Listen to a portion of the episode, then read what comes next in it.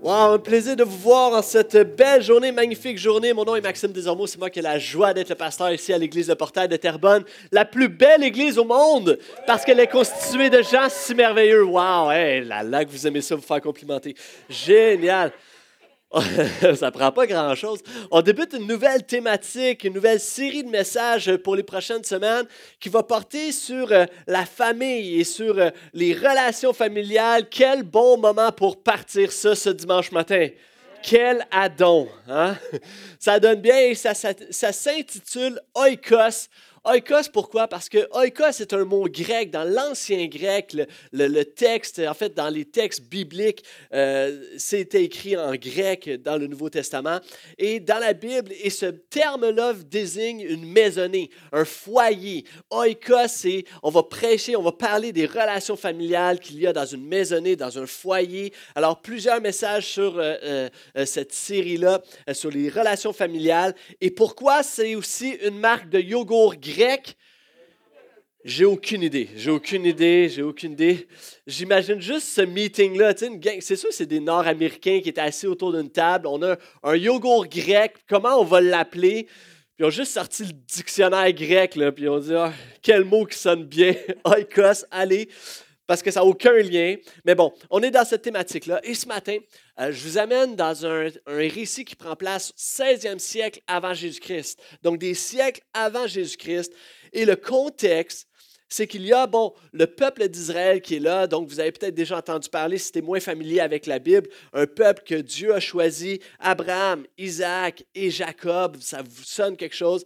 Et ce peuple-là, suite à une famine, vont se diriger vers l'Égypte. Vers l'Égypte parce qu'il y a un des fils de euh, Jacob qui s'appelle Joseph, qui est devenu par un concours de circonstances un, grand haut placé comme le bras droit en Égypte, le haut placé du Pharaon. Il va donc faire accueillir une place pour sa famille, accueillir, faire une place, et, euh, et le peuple va grandir et ils vont s'installer en Égypte suite à la famine et tout ça. Et ce peuple-là va grandir et euh, un 400 ans va euh, euh, s'échelonner où de plus en plus le peuple grandit, ben, il n'y a plus personne qui sait c'est qui Joseph. Lui est mort évidemment et donc des générations ont passé, plusieurs pharaons ont passé et là le nouveau pharaon qui est là sur place, il commence à voir ce peuple d'Israël qui grandit comme une menace. Pourquoi? Parce qu'ils sont de plus en plus nombreux, il y a une croissance, il y a des bénédictions, ils ont de plus en plus de terre, ils ont des biens, ils travaillent bien, ils travaillent fort. Alors pour eux, pour le pharaon d'Égypte, se dit, attends, je ne sais pas d'où vient ce peuple-là, je ne sais pas trop c'est qui, parce qu'il n'y a aucune idée de tous les ancêtres, de tout Joseph et tout ça. Donc, je ne sais pas, ils grandissent et ils commencent à être une menace. Alors, on va les freiner. On va arrêter ça. On va leur imposer un travail forcé. On va les amener dans l'esclavage d'une manière haineuse et violente. Et la question que ce peuple se demande, littéralement, c'est est-ce qu'on va s'en sortir? Est-ce qu'on va s'en sortir? Est-ce qu'on va passer au travers? Est-ce que notre peuple va s'en sortir? Ils sont sous l'esclavage des Égyptiens, ils bâtissent des pyramides et ils se disent, est-ce qu'on va s'en sortir? Et c'est le titre de mon message ce matin. C'est une question qu'on peut se poser parfois. Est-ce que je vais m'en sortir? Dans différentes sphères de nos vies, on se demande, est-ce que je vais m'en sortir parfois? Hein? Je parlais avec, euh, j'étais dans un petit groupe cette semaine puis euh, l'une des participantes nous partageait un peu ses défis parce qu'elle a trois jeunes enfants. Trois jeunes enfants, je pense qu'ils ont en bas de quatre ans. Elle a eu trois enfants en trois, quatre ans. Bon, c'est son problème, là, mais Elle disait, est-ce que je vais m'en sortir? On a trois jeunes enfants, c'est, la pagaille, il y a toutes sortes de défis qui viennent avec ça. Puis il y avait Sophia qui était là, qui elle en a 4-5, on ne sait plus, combien? 4, 4. Et, et, Sophia, avec Sophia était là, puis elle était comme, non, non, non, ça va aller, ça va aller, ils vieillissent, m'emmener, hein? ils vieillissent, ils deviennent autonomes. Elle essayait juste de l'encourager, tu sais, et, et tu vas t'en sortir, oui, ça va bien aller. Mais souvent, on se pose cette question-là, est-ce que je vais m'en sortir? Et ce matin, au travers le message de ce matin, je veux juste t'encourager, effectivement. C'est mon objectif que de t'encourager ce matin, mais aussi l'objectif de la parole de Dieu. Il y a un message pour toi ce matin. Amen? All right, donc je t'amène en Exode, chapitre 1, verset 22. Exode, c'est le deuxième livre de ta Bible, donc c'est au tout début, après Genèse, Exode. Si tu as ta Bible, chapitre 1, verset 22. Alors on se rappelle le contexte. Le peuple d'Israël connaît une croissance, commence, ils deviennent une menace. Et voici la décision du Pharaon. Après les avoir imposé l'esclavage, voici ce qu'il va faire. Le Pharaon ordonna à tous ses sujets, donc tout son peuple, jeter dans le fleuve tous les garçons nouveau-nés des Hébreux, donc des étrangers, des, Israélites, mais laissez vivre toutes les filles. Je m'arrête ici. Le, Pharaon est un dictateur. On ne connaît pas ça, nous, ici au Québec. On ne connaît pas ça. C'est un dictateur un tyran, un sadique qui ordonne un génocide. C'est terrible ce qui prend place, c'est tragique, c'est, horrible. Et en plus de ça, ce dictateur-là, dans les pharaons égyptiens, était vu comme des dieux de leur peuple. C'était vu comme des semi-hommes, semi-dieux. Ils étaient vus comme des divinités. Alors t'imagines toute la puissance qu'ils ont. Et cet homme-là est puissant, cet homme-là ordonne quelque chose et il peut ordonner quelque chose d'aussi sadique que de faire tuer tous les bébés garçons qui naissent et ça va se faire. Pour arrêter cette descendance-là, pour arrêter la postérité d'Israël. C'est terrible. Et en plus, sans nécessairement le savoir, son plan est aussi démoniaque. Son plan est juste démoniaque parce que d'abord, il tue des enfants, des bébés, mais en plus de ça, il est en train d'essayer de tenter de briser la promesse que Dieu a faite à son peuple, à Israël. Dieu va avoir promis deux choses à ce peuple-là. Premièrement, que de cette descendance, que de la descendance, la suite de la descendance, la lignée d'Israël, allait venir un sauveur.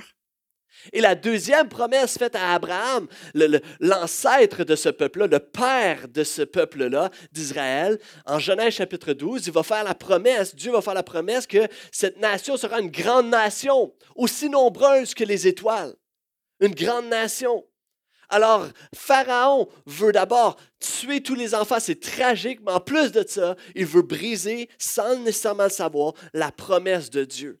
Mais même le Pharaon, même celui qui est considéré comme un, Dieu par son peuple ne peut briser le, le peuple de Dieu et les promesses de Dieu.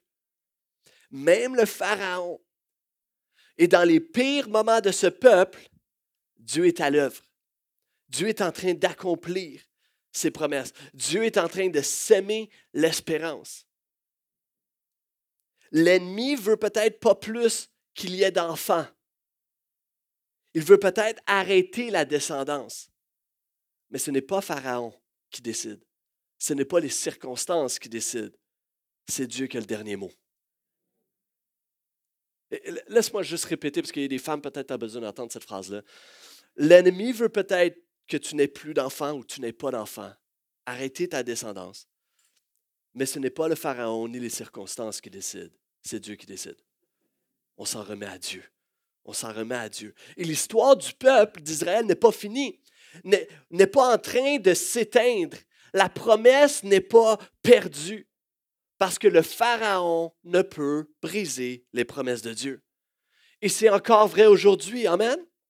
C'est encore vrai aujourd'hui. Le Pharaon n'est rien. Peu importe quel ennemi s'attaque à toi, que ce soit tes situations de vie, que ce soit tes épreuves qui s'attaquent à toi, que ce soit l'ennemi, ou peu importe comment tu l'appelles, que ce soit la maladie qui s'attaque à toi, la volonté de Dieu va toujours s'accomplir. Même dans le chaos, la volonté de Dieu s'accomplit. Dieu est à l'œuvre dans le chaos, dans les situations les plus tragiques. Dieu reste encore à l'œuvre. Dieu reste encore en train de faire une œuvre. Depuis toujours, depuis toujours, depuis des centaines, des siècles passés, quand le peuple n'avait plus aucune espérance, quand le peuple devait mettre à mort leur bébé né, Dieu était à l'œuvre. Dieu avait une espérance pour eux. Dieu accomplissait un plan que certainement le peuple ne comprenait pas. Et peut-être des gens, tu dis, ouais, mais ma vie est un chaos en ce moment. Dieu est expert depuis des siècles. Dieu est expert dans le domaine du chaos pour mettre de l'ordre dans le chaos. Fais confiance à Dieu, remets-toi-en à Dieu. Ouais, mais ma vie en ce moment, j'ai l'impression que c'est un tsunami de mauvaises nouvelles. Il y a plein de choses qui me ravagent, c'est comme un tsunami. Dieu est expert pour protéger dans le tsunami, protéger dans le chaos, faire son plan, faire une œuvre extraordinaire. Dieu est expert dans le domaine. Oh, mais c'est difficile, c'est sans espoir pour moi.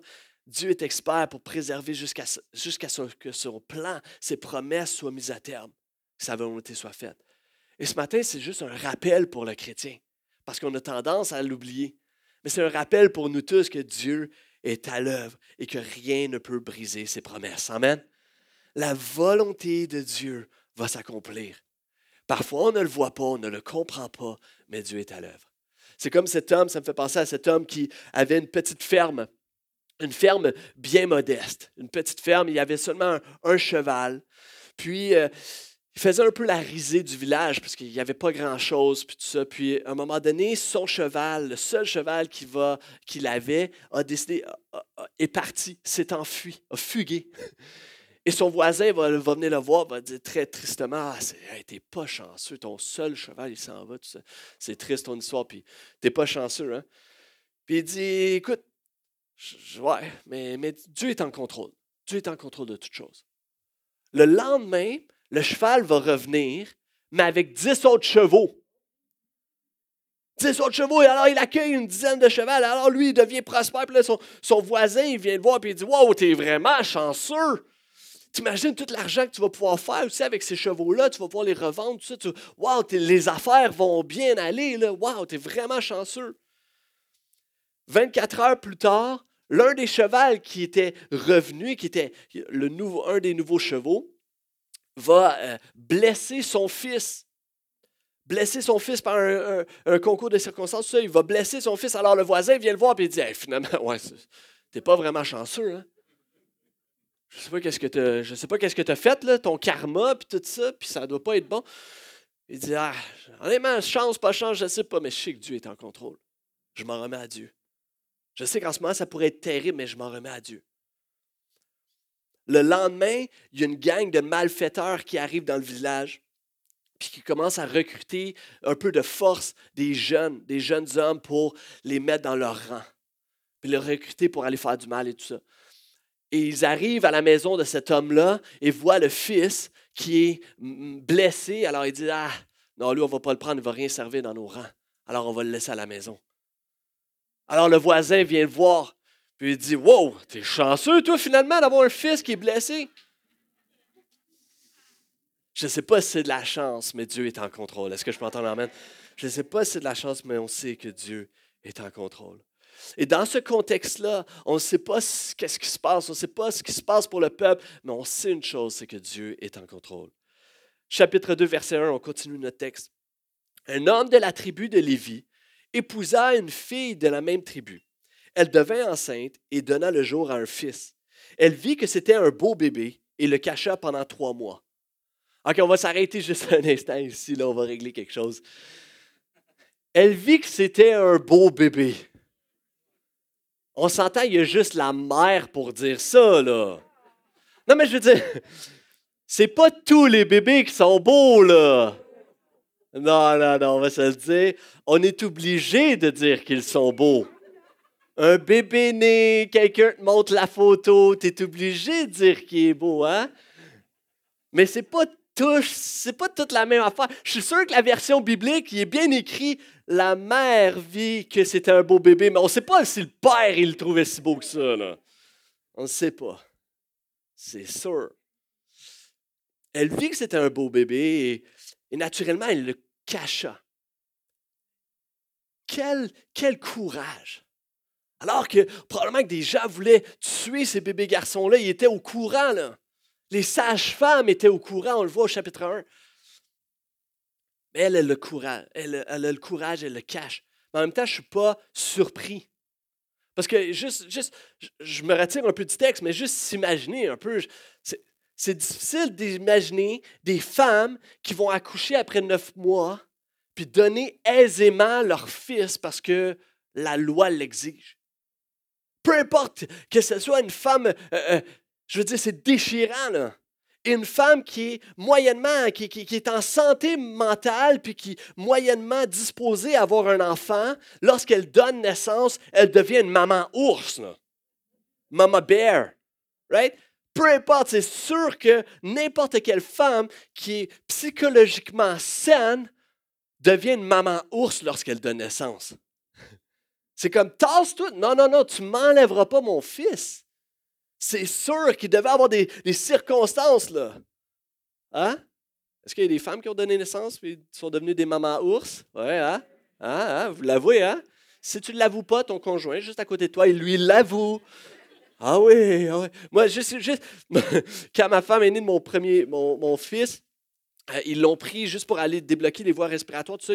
il est né, puis ils l'ont pris. Et tout de suite, ma femme m'a regardé avec ses yeux, puis elle a dit Max, suis Liam. Tu le suis, tu suis le bébé. Laisse-moi. Euh, tu suis Liam. Puis moi, j'étais comme C'est qui Liam? J'ai aucune idée. C'est mon premier fiche que. Ah, c'est un nouvel être. Non, mais tu sais, tu sais pas, là. C'est juste de naître. Liam. Jamais connu de Liam. Qu'est-ce qu'on fait ici? Devine, protège. Et on est appelé à protéger ce que Dieu t'a donné. Tu es appelé à protéger et je veux prendre un instant pour saluer les mères. En cette euh, journée de la fête des mères, on veut être reconnaissant, on, célèbre celles qui nous ont aimés, celles qui ont pris soin de nous, celles qui ont été présentes, celles qui nous ont bien élevés, celles qui ont sacrifié plein de choses. C'est peut-être pas le cas de tous, mais euh, nous voulons ici quand même souligner les mères, honorer les mères, celles qui ont fait des sacrifices, celles qui sont fortes quand elles sont même épuisées, celles qui sont sages quand parfois ils marchent dans l'incertitude, celles qui sont patientes quand il y a mille et une demandes de tous et chacun. On vous célèbre, on vous honore. Celles qui paniquent, qui ne paniquent pas quand tu as euh, toute la charge mentale de tout le foyer.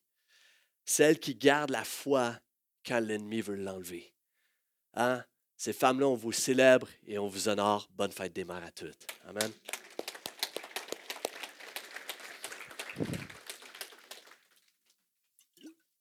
C'est des femmes de foi. Cette femme-là, son nom n'est pas encore nommé. On va voir son nom en Exode chapitre 6, quelques chapitres plus tard, lorsqu'on va les nommer les, descendances, euh, les généalogies.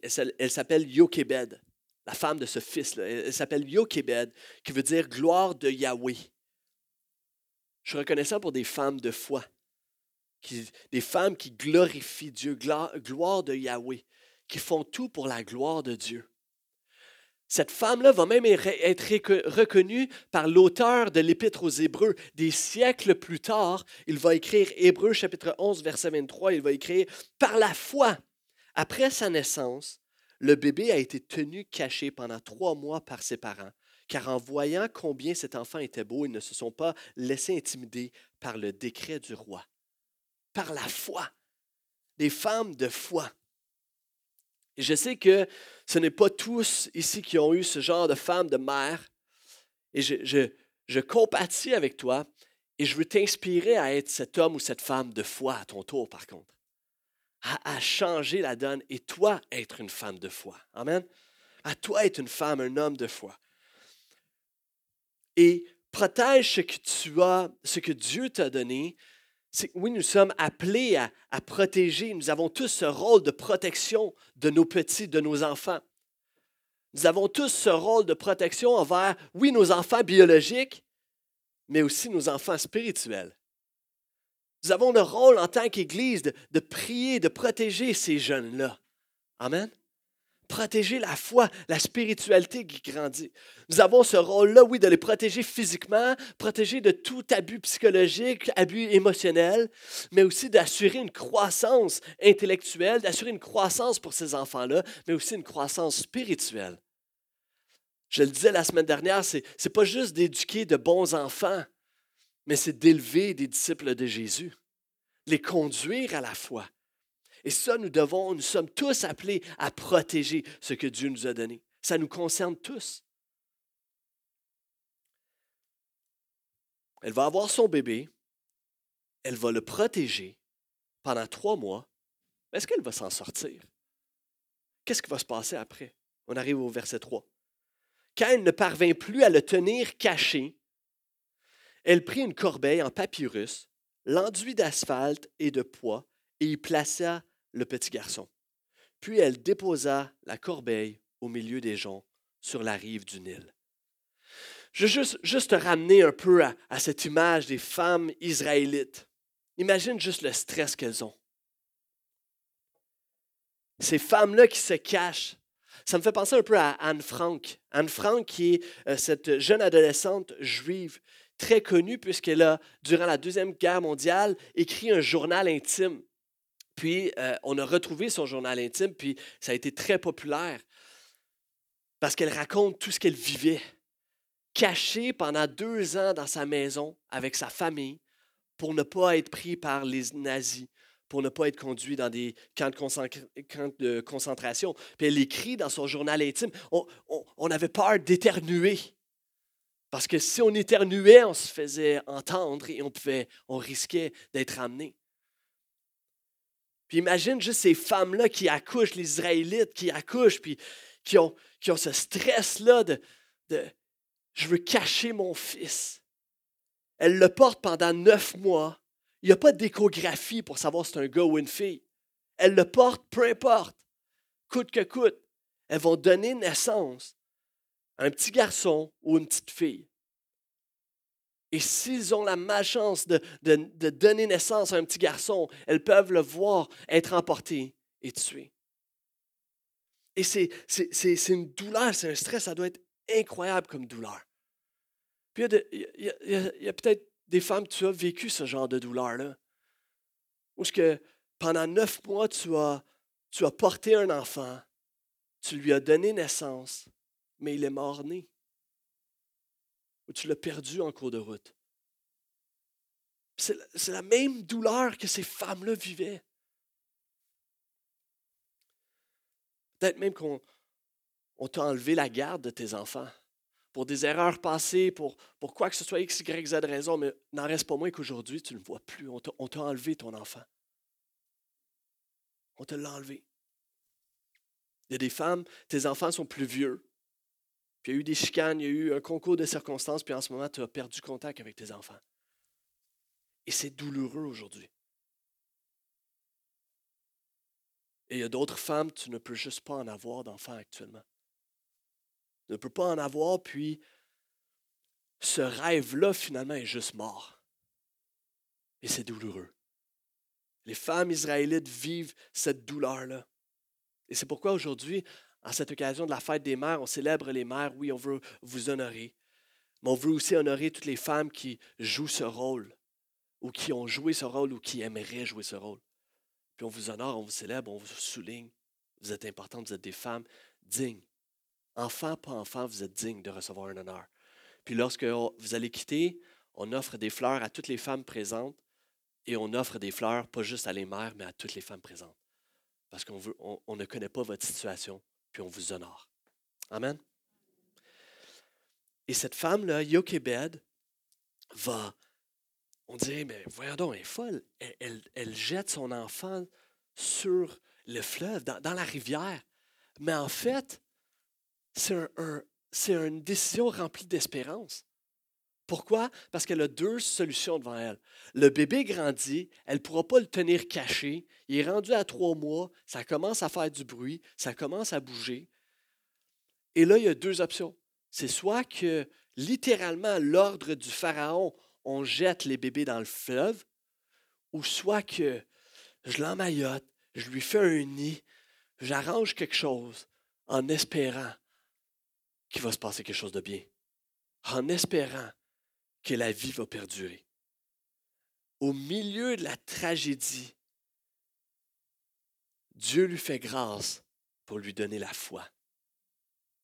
La foi de, faire confiance à Dieu en toutes choses.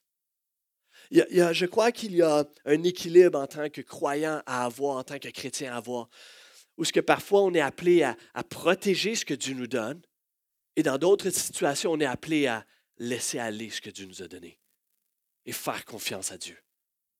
Amen. On est appelé à, protéger. Yokebed, pendant un temps, a protégé. Et à un autre moment donné, elle réalise qu'elle doit juste faire confiance à Dieu, remettre entre les mains de Dieu le destin de son enfant. Et c'est ce qu'on fait en tant qu'Église. C'est ce qu'on fait en tant que croyant. On est appelé à, à remettre entre les mains de Dieu nos enfants.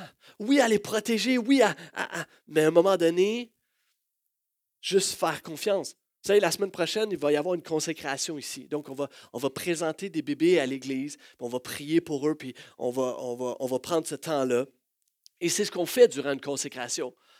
On présente à l'Église, on, on prie pour l'enfant et ensemble, on dit, Seigneur, cet enfant-là est entre tes mains. Bien que ce soit nous qui en ait la garde, bien que ce soit nous, nous reconnaissons qu'au bout de la ligne, nous devons te faire confiance pour cet enfant-là. Amen. On implore Dieu pour ça. Et c'est une déclaration qui, je crois, doit être renouvelée encore aujourd'hui. De dire, Seigneur, on te fait confiance pour nos enfants. On te fait confiance pour la suite des choses. Cette semaine encore, euh, une dame était venue est venue à l'église pour euh, faire du bénévolat, faire du ménage. Puis à la fin, euh, on prend un temps pour discuter ensemble. Puis je dis Est-ce qu'il y a une requête? Évidemment, comme 50% du temps, une maman va dire Oui, mes enfants. Prêt pour euh, mes enfants. Et, euh, on commence à discuter un peu. Puis on doit comprendre qu'elle vit quand même une situation particulière, difficile avec ses enfants. C'est quand même assez particulier. Et on prend le temps pour discuter ensemble. Et vous savez, c'est quoi la prière que j'ai priée pour elle? Qui était là la semaine dernière? La prière que je prie le plus avec des gens? Que ta paix qui surpasse toute intelligence puisse l'accompagner. Parce qu'on peut tellement être dans, toutes sortes d'émotions lorsqu'on pense à nos enfants, lorsqu'on vit des situations difficiles. On a besoin de la paix de Dieu qui nous fait passer au travers de cette situation-là. Et j'ai pris encore cette prière. Et c'est cette prière qu'on doit renouveler dans nos cœurs. Seigneur, je veux te faire confiance pour mes enfants. Je veux les, avoir cette grâce d'avoir la foi de les laisser aller puis de savoir que tu en prends soin, que tu fais ton œuvre, que tu es en train d'agir. Elle va le laisser aller. Elle va le mettre dans le Nil. cette rivière-là. Et il y a des gens, tu, es appelé à faire confiance à Dieu pour tes enfants, mais même pour d'autres aspects de ta vie. A des choses que tu dois simplement remettre à Dieu peut-être une relation qui t'est chère, tu y tiens, mais, tu sens que Dieu fait juste appeler à juste faire confiance à Dieu, puis la remettre entre les mains de Dieu. À, laisser peut-être passer une augmentation euh, salariale qui est comme alléchante. Tu dis, wow, wow, ça serait tellement bon, mais, mais tu sens que Dieu t'appelle juste à, à remettre ça entre les mains de Dieu. Faire confiance en toute chose. Puis on doit comprendre que le Nil, là, c'est pas un petit ruisseau. C'est pas un petit ruisseau, c'est le deuxième plus long, euh, la plus longue rivière au monde. Ça a une force incroyable, un courant incroyable. C'est, comme lorsque tu vas dans un, parc aquatique. Là. Tu sais, il y a le fameux module avec la grosse chaudière qui ballotte, qui se remplit d'eau, puis tout à coup qui se vide sur les enfants. Les enfants, ils vivent ça, le gros courant, là, puis il y a toujours un enfant qui perd son costume. Ça arrive tout le temps. Et c'est ça la force du Nil. Elle laisse son, son bébé dans un panier avec ce courant-là. C'est le seul courant d'eau qui passe là, dans ce coin-là. Elle laisse là, c'est rempli de foi. Et malgré le flot, malgré le risque, Dieu est encore en contrôle. Dieu sait ce qu'il fait. Fais-lui confiance. Malgré le risque, malgré. Tu dis, ben c'est je ne peux pas juste remettre ça. Fais confiance à Dieu. Fais confiance à Dieu. C'est comme cette histoire d'un golfeur qui arrive. Puis là, c'est la saison du golf qui recommence. Il s'en va. Puis là, il commence à se pratiquer, tout ça. Puis il arrive sur le terrain à un trou. Puis il voit le trou avec le drapeau qui est sur une île, sur une petite île. Là, il hésite. Puis il est comme ah, je devrais utiliser une vieille balle. Parce que c'est sûr que ma balle je vais utiliser une vieille balle. Puis alors qu'il arrive, il s'installe avec sa vieille balle de golf, il entend une voix qui lui dit Non, non, utilise une nouvelle balle. Fais-moi confiance. Utilise une nouvelle balle. Comme, OK, non, je, vais, utiliser une nouvelle balle. Alors, il, arrive, il prend la nouvelle balle, il s'installe, il est prêt. il arrive pour. Puis là, il entend une voix, une voix divine qui lui dit Non, non, fais quelques coups de pratique avant. Recule-toi. OK. il se recule. OK. Il pratique son swing. Pratique son swing. OK, je suis prêt, je suis prêt. Il revient, il s'installe, puis il arrive pour frapper, puis il y a une voix divine qui lui dit Non, non, reprends ta vieille balle finalement. Reprends ta vieille balle. Allez. Dieu sait ce qu'il fait.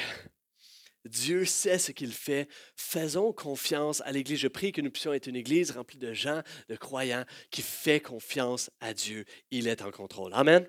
Amen. Alors, c'est quoi la suite? Elle va laisser son enfant. Verset 4. La sœur de l'enfant se posta à quelque distance pour voir ce qu'il en adviendrait. Retiens ça, OK? La sœur est là dans les parages. Peu après, la fille du Pharaon, donc la princesse, descendit sur les bords du fleuve pour s'y baigner. Ses suivantes, donc ses servantes, se promenaient sur la berge le long du Nil. Elle aperçut la corbeille au milieu des joncs et la fit euh, chercher par sa servante. Elle l'ouvrit et vit l'enfant. C'était un petit garçon qui pleurait. Elle eut pitié de lui et dit C'est un petit des Hébreux. C'est incroyable. Pensez juste un instant. La princesse, la fille du Pharaon, a eu pitié. Puis elle sait que c'est un enfant qui est supposé être mis à mort. Elle le reconnaît.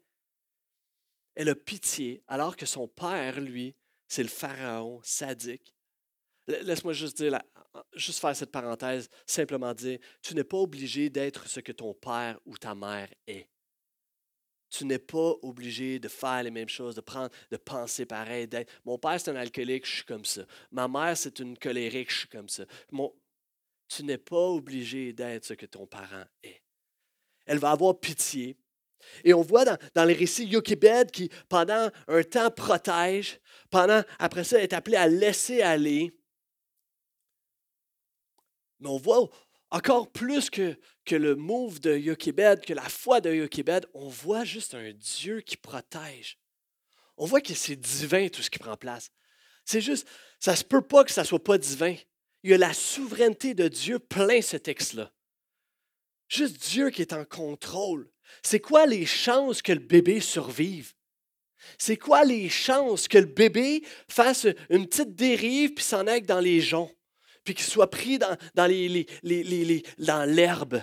C'est quoi les chances que le bébé arrive à cet endroit-là au même moment que la princesse descend et qu'elle le voit?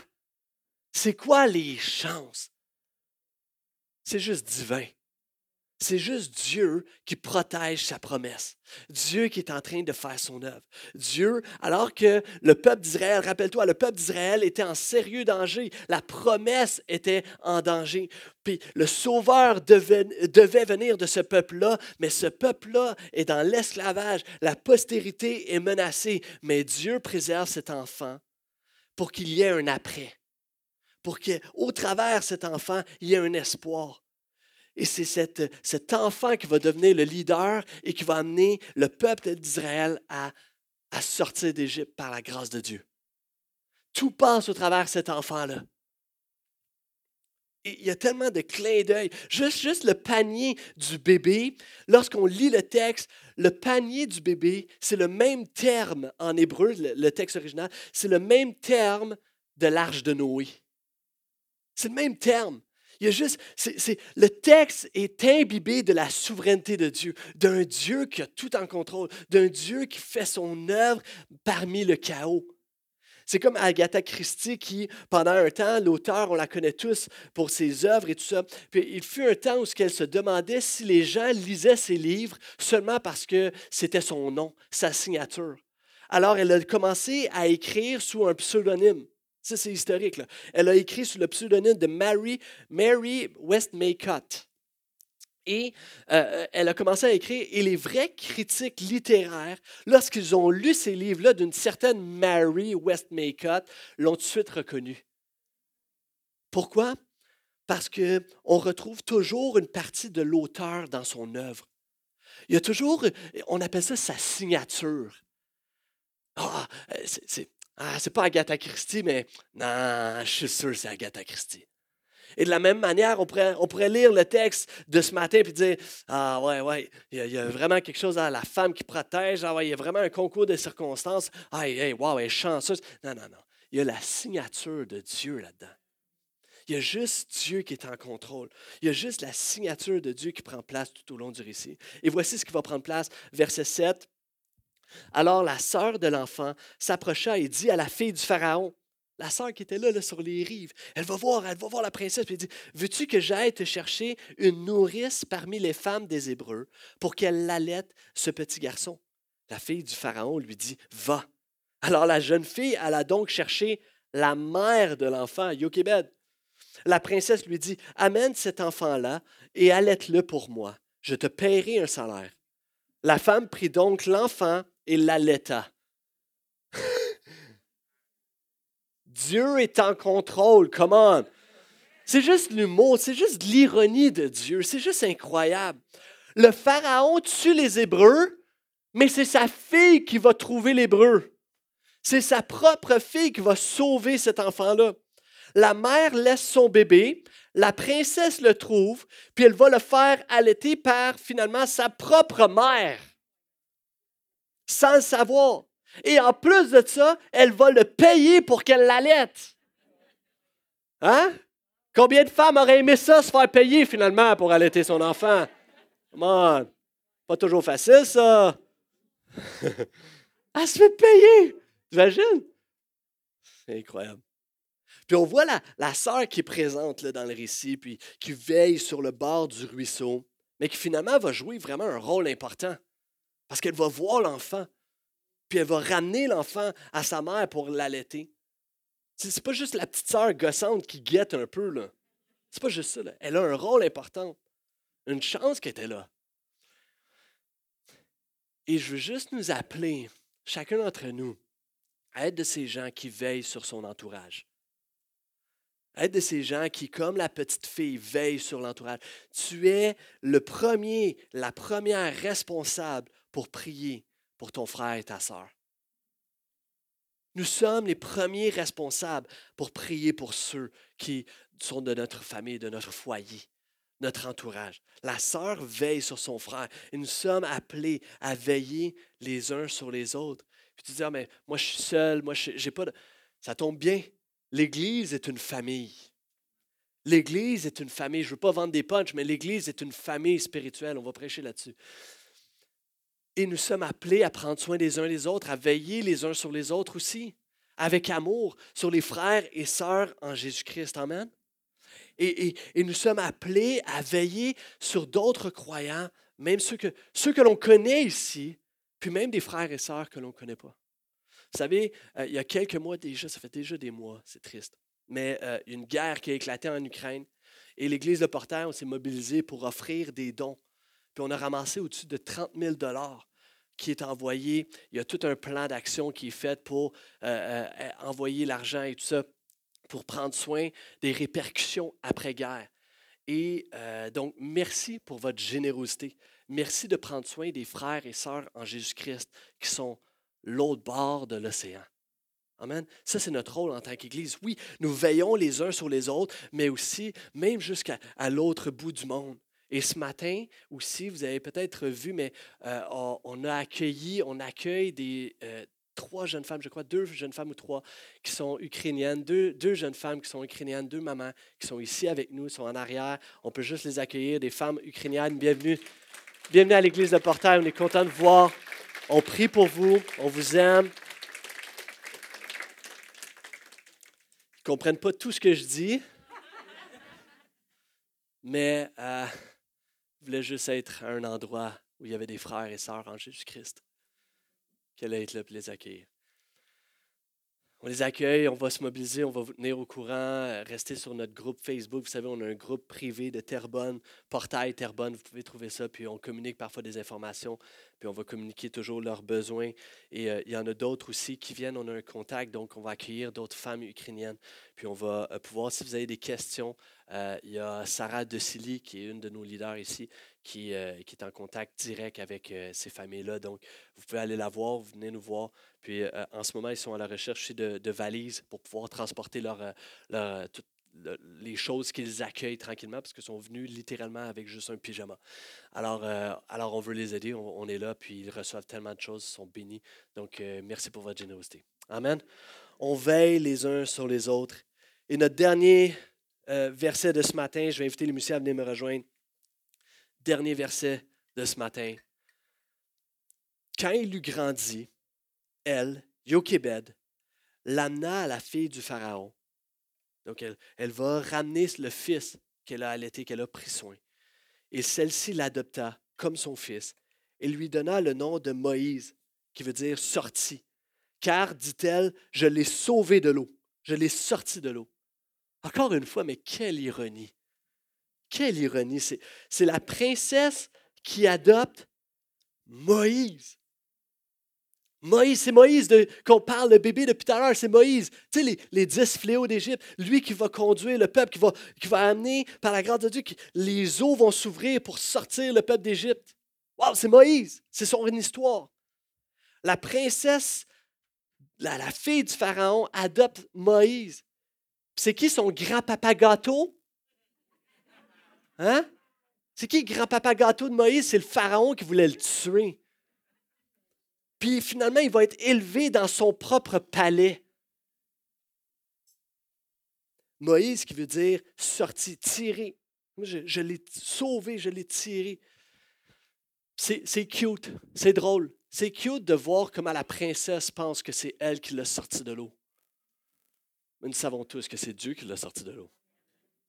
Et, et j'aimerais te dire, ne te prends pas pour Dieu. J'aimerais te dire à cette femme-là, ne, te prends pas pour Dieu. Et des gens te disent, est-ce que je vais m'en sortir? Et parfois, on a l'orgueil de ne pas voir la main de Dieu qui est en train d'œuvrer, qui est en train de faire quelque chose. On a l'orgueil de penser qu'on va tout réussir par soi-même, qu'on va s'en sortir par soi-même ou que. Mais, mais tu penses être qui? Avec amour, je te dis ça, mais, mais tu penses es qui? Bruce le Tout-Puissant? Je dis, tu des fois, on se pense pour Dieu. Ah ouais, c'est moi qui l'ai sorti, c'est moi qui ai fait ça. C'est Dieu qui est à l'œuvre. C'est Dieu qui le fait. Puis je pourrais te prêcher, ouais, ouais, tu vas t'en sortir. Ouais, lâche pas, tu vas t'en sortir. Je pourrais te booster ce matin, puis ça serait un beau discours émotif. Puis dire, ah ouais, tu vas t'en sortir. Il y a quelque chose en, fond de toi, une force qui réside en fond de toi. Mais, mais cette, émotion-là va durer deux semaines. Gros max, si ce n'est pas juste deux jours. Parce qu'au bout de la ligne, c'est sa grâce qui peut te sortir de là. C'est seulement sa grâce. La grâce de Dieu qui te protège. La grâce de Dieu qui, qui te sort des eaux. Il y a un seul véritable sauveur. C'est pas la princesse. C'est même pas Moïse qui va ensuite de ça et, que Dieu va amener à élever ce sauveur-là pour sortir son peuple d'Égypte. Moïse va grandir. Puis l'une des premières choses qu'il va faire après avoir reçu la mission de Dieu, c'est tuer quelqu'un, un innocent. Parce qu'il est colérique, il est prompt, puis ça va être un tueur. Dieu va lui faire grâce, Dieu va le ramener, Dieu va, l'utiliser. Il va délivrer le peuple. Il va ouvrir, la mer va s'ouvrir devant le peuple, ils vont traverser, mais après ça, ils vont se ramasser dans un désert, puis ils vont tourner dans le désert en rond pendant 40 ans. Moïse est imparfait, la princesse est imparfaite, la délivrance, elle est imparfaite. Il y a un seul véritable sauveur. Puis Dieu a pourvu pour ce sauveur-là ce Moïse ultime, c'est Jésus. C'est Jésus. Il y en a seulement un. Parce que Jésus, lui, peut te délivrer de ton Égypte. Jésus peut te délivrer de ta captivité. Jésus peut faire cette œuvre-là. Jésus peut te sortir, lui seul peut te sortir d'un avenir sans espoir. Jésus peut te sortir de cette mort certaine, comme la mort certaine qui attendait Moïse. Jésus peut te délivrer. Jésus peut te délivrer de ton esclavage, ton esclavage du péché, comme il l'a fait avec le peuple d'Israël. Jésus, il est ce sauveur parfait. C'est incroyable comment Moïse, le récit de Moïse fait écho à Jésus, présente Jésus. Ils viennent de la même descendance, le même peuple. Les deux, à leur naissance, un roi veut tuer tous les garçons. Les deux sont appelés à, sauver le peuple de l'esclavage. L'esclavage des Égyptiens, mais Jésus nous, délivre d'un esclavage encore plus grand, l'esclavage du péché. Il y tu dis, ouais, mais je, je, je suis pas si pire que ça. Moi, je suis pas vraiment conscient de mon péché parce que je suis une bonne personne. Je suis d'accord avec toi, tu es assurément une bonne personne.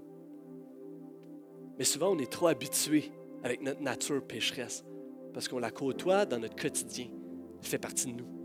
Est-ce que ça t'est déjà arrivé de, de finir le travail, tu t'en vas dans ta voiture, puis là, tu mets la radio, puis là, il y a une bonne musique, il y a une bonne tune. Là, tu lèves un peu le son. Oh, on va mettre le son à 8. Puis là, deux minutes plus tard, il y a une autre bonne tune qui commence. Tu dis, oh ouais, bonne là Tu montes le son. Tu le mets à 12. Tu files, euh, tu sais. Puis là, dix minutes plus tard, il y a ta qui part. Ta tune. Puis là, tu te mets à chanter. Puis là, vu que tu chantes, tu craches. Mais là, tu montes encore plus le son. Puis là, tu es rendu à 20. Puis là, le son est dans la voiture. Puis toi, tu cries dans ta voiture. Puis les voisins te regardent, tu craches. Puis, là, tu quittes la voiture, tu arrives à la maison, tout ça. tu fermes ton moteur, tu t'en vas dans la maison. Le lendemain matin, tu démarres ta voiture. Puis là, la musique, bam, bam, bam. Puis t'es comme, voyons donc, qui c'est qui écoutait la musique fort de même? C'est toi. Juste parce que tu t'es habitué à.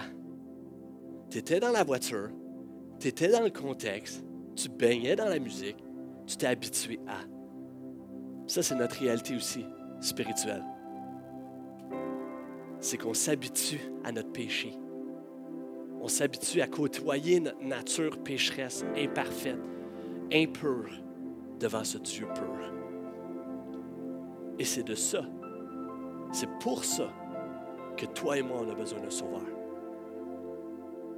Jésus, qui nous sauve de cet esclavage-là, qui nous sauve, qui nous offre une délivrance parfaite. Et plus encore que juste te sortir du pétrin, Jésus veut te, sauver d'une mort assurée. Une mort assurée. C'était sûr que Moïse allait mourir. Jésus en a sorti. ça, cette, délivrance-là, c'est cette espérance de la vie éternelle que nous avons. C'est cette espérance que quand bien même mon corps mourrait, s'éteindrait, mon âme restera toujours en vie. Parce que j'ai la vie éternelle en Jésus. Parce qu'il il prépare une place pour aller le rejoindre dans les cieux. Un endroit où il n'y a pas de douleur, pas de larmes, pas de maladie. Alors la question c'est, est-ce que tu vas s'en sortir ce matin? Est-ce que je vais m'en sortir? Est-ce que tu vas t'en sortir? Honnêtement, je ne sais pas. Je ne sais pas si tu vas t'en sortir. Parce qu'il y a une deuxième question qui est rattachée automatiquement à cette question-là. C'est qu'est-ce que tu vas faire de Jésus? Est-ce que tu vas accepter ce sauveur? Est-ce que tu vas accepter qu'il veut te sortir des eaux, de ta mort certaine? Est-ce que tu vas accepter et le laisser régner comme étant le roi de ta vie? Est-ce que tu vas lui faire confiance? ce matin, si tu dis, ouais, moi, Max, ce matin, je veux vraiment m'abandonner à Jésus.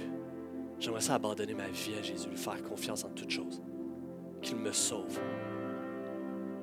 Peut-être que tu ne comprends pas tout ce que je dis tout ce que, de quoi je parle ce matin, mais une chose certaine, c'est quand je te parle de, ton péché à l'intérieur de toi, de ton besoin d'un sauveur, tu dis, ouais, ça, ça fait écho à quelque chose dans ma vie. On dirait que, on dirait que ça me concerne. Je veux m'abandonner à Jésus. Si c'est ton cas ce matin, je veux juste t'inviter à lever la main. Juste lever la main parce qu'on aimerait ça veiller sur toi et on aimerait ça prier pour toi. Simplement. Dès maintenant.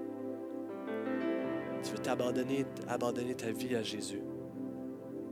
Lève ta main. Juste lancer cette invitation-là.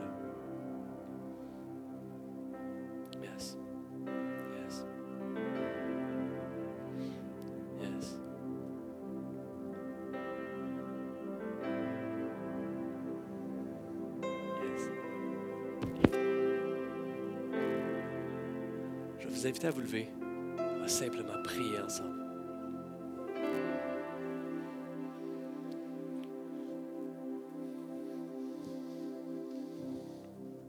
Avant d'aller dans la louange, prions ensemble. Père éternel, merci pour ce moment où ce que nous renouvelons cette, cette foi en toi. cette confiance en toi. Tu nous appelles à te faire confiance en toutes choses. Tu nous appelles à te remettre nos vies, te remettre nos enfants, te remettre notre futur, te remettre notre emploi, te remettre tout de nos vies. Et on veut te faire confiance en toutes choses, Seigneur Dieu. Apaise notre âme. On ne veut pas être dans la, confusion, dans le stress, dans la... on veut juste se reposer en toi, faire confiance que tu es en contrôle. Tu es en contrôle de toutes choses. Et c'est dans le nom de Jésus que nous avons prié. Et l'Église a un grand et un fort. Amen et Amen et Amen. Yes. Louons ensemble.